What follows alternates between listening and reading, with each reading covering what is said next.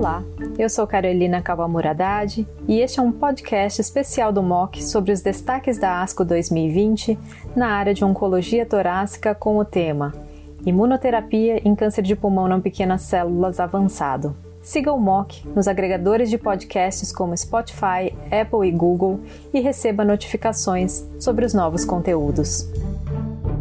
Eu gostaria de destacar três estudos que foram apresentados em sessão oral no que diz respeito à imunoterapia em câncer de pulmão não pequenas células avançado.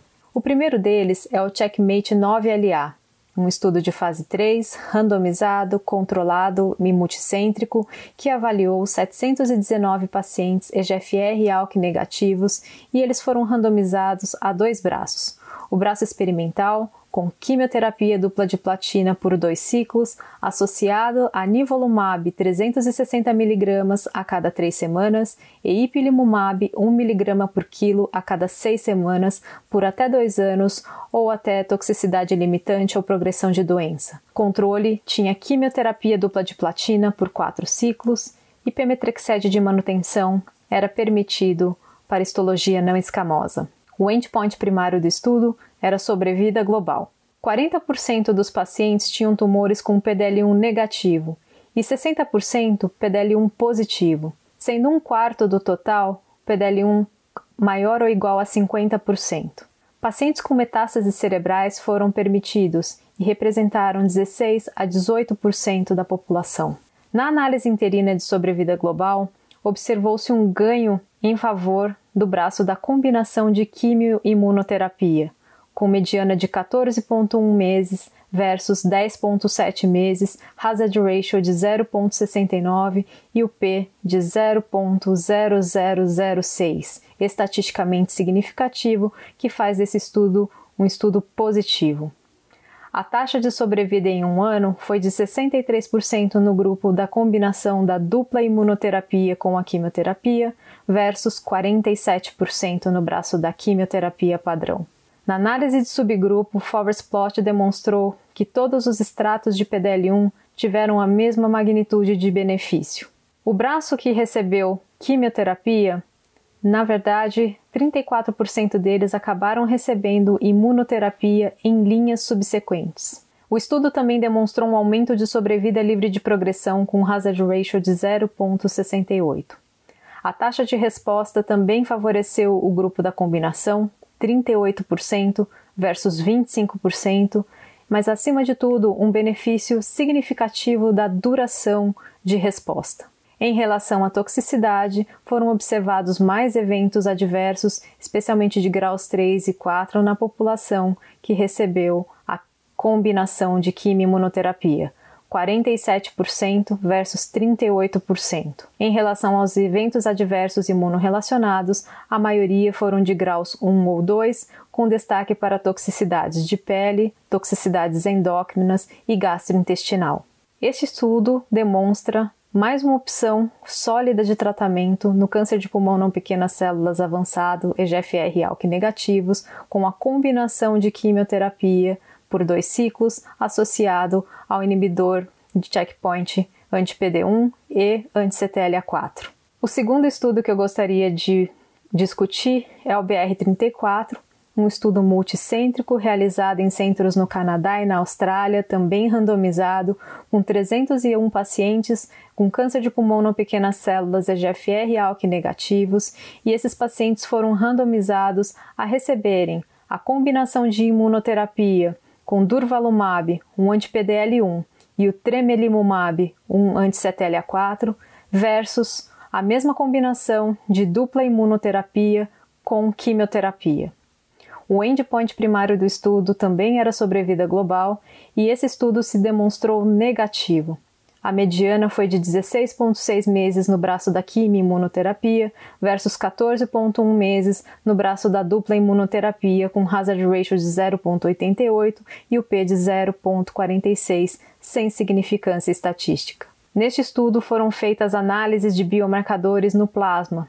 O BTMB foi avaliado pela plataforma Guardant e não foi identificado nenhum subgrupo que possa eventualmente ter algum benefício dessa estratégia de tratamento. Análise de TMB isolado ou mesmo com, associado com o PDL1, o nível de expressão de PDL1 também não conseguiu identificar nenhum subgrupo que possa se destacar. O BTMB, por outro lado, maior ou igual a 20, apresentou melhores desfechos do que aqueles pacientes que tinham o BTNB menor do que 20, mas essa informação era apenas prognóstica e não preditiva de resposta. Em relação aos eventos adversos, houve mais eventos no grupo que recebeu a combinação de químio e imuno, 82%, versus 70% no grupo que recebeu apenas a imunoterapia, mas as toxicidades de graus 3 e 4 foram de 14% e 12%, respectivamente.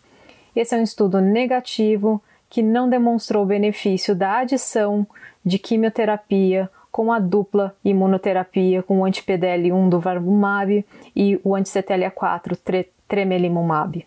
O terceiro estudo é uma atualização do Checkmate 227. Este também é um estudo de fase 3, um estudo grande e bastante complexo de seis braços, e um dos endpoints do estudo era a, o ganho de sobrevida global na população PDL1 positivo é, com ipilimumab associado ao nivolumab em relação ao braço da quimioterapia.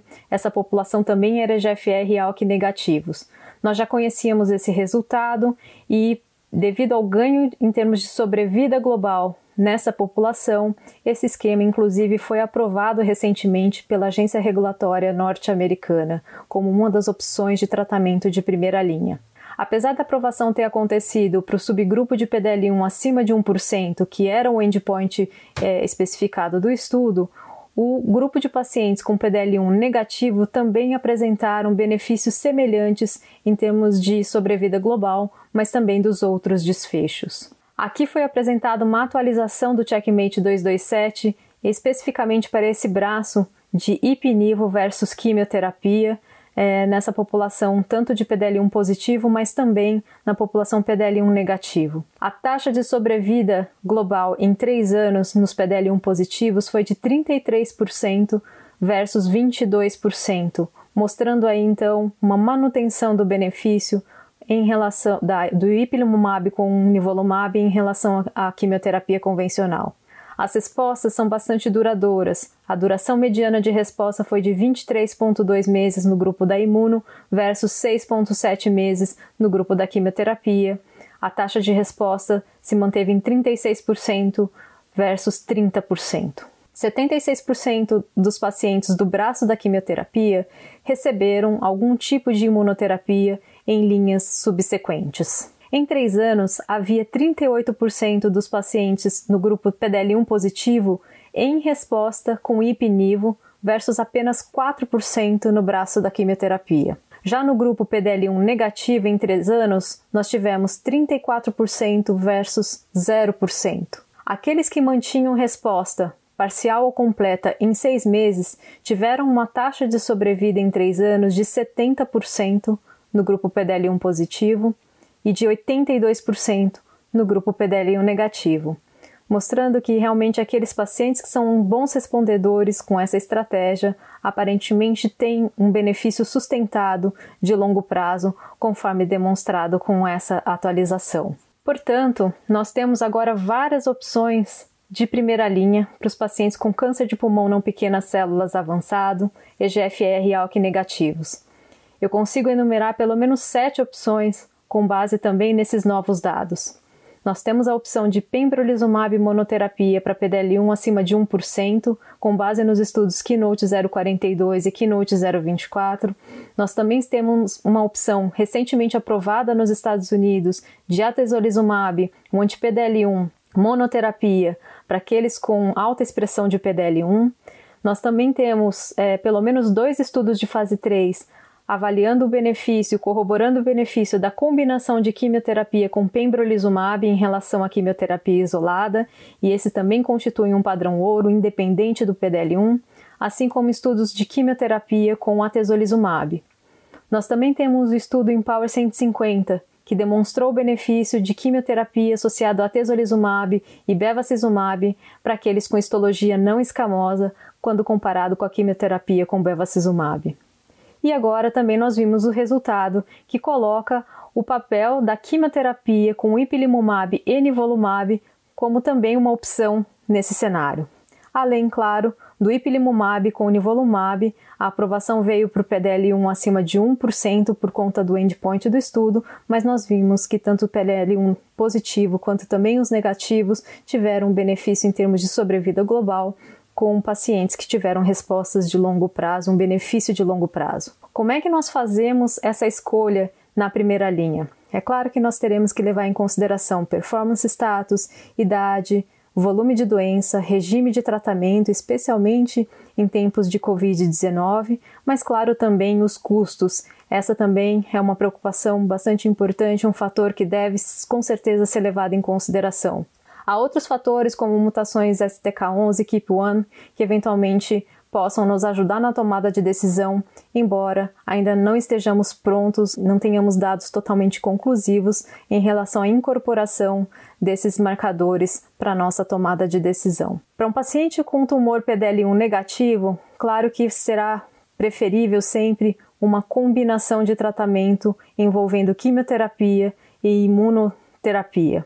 Entretanto, aqueles pacientes com PDL1 de 1 a 49%, apesar de a combinação também ser um esquema preferencial, existem pacientes mais frágeis ou talvez ah, em que a quimioterapia não é desejável, em que a imunoterapia com pembrolizumab, por exemplo, pode ser recomendada com base nos dados do Keynote 042. Lembrar que para PDL1 autoexpressor, a imunoterapia isolada com anti-PD1 ou anti-PDL1 também é uma sólida opção com base nos estudos de fase 3 que eu mencionei anteriormente. E lembrar que, em alguns casos, especialmente em tempos de Covid-19, evitar a imunossupressão da quimioterapia pode ser uma opção e pode ser mandatório em alguns casos selecionados. Então, são várias opções de tratamento que nós temos, mostrando o papel da imunoterapia e suas combinações, seja com químio, seja com é, imunoterapia e antiangiogênicos, demonstrando aí um leque de opções bastante amplo para o tratamento de câncer de pulmão não pequenas células. Certamente estamos evoluindo bastante nessa área. Muito obrigada!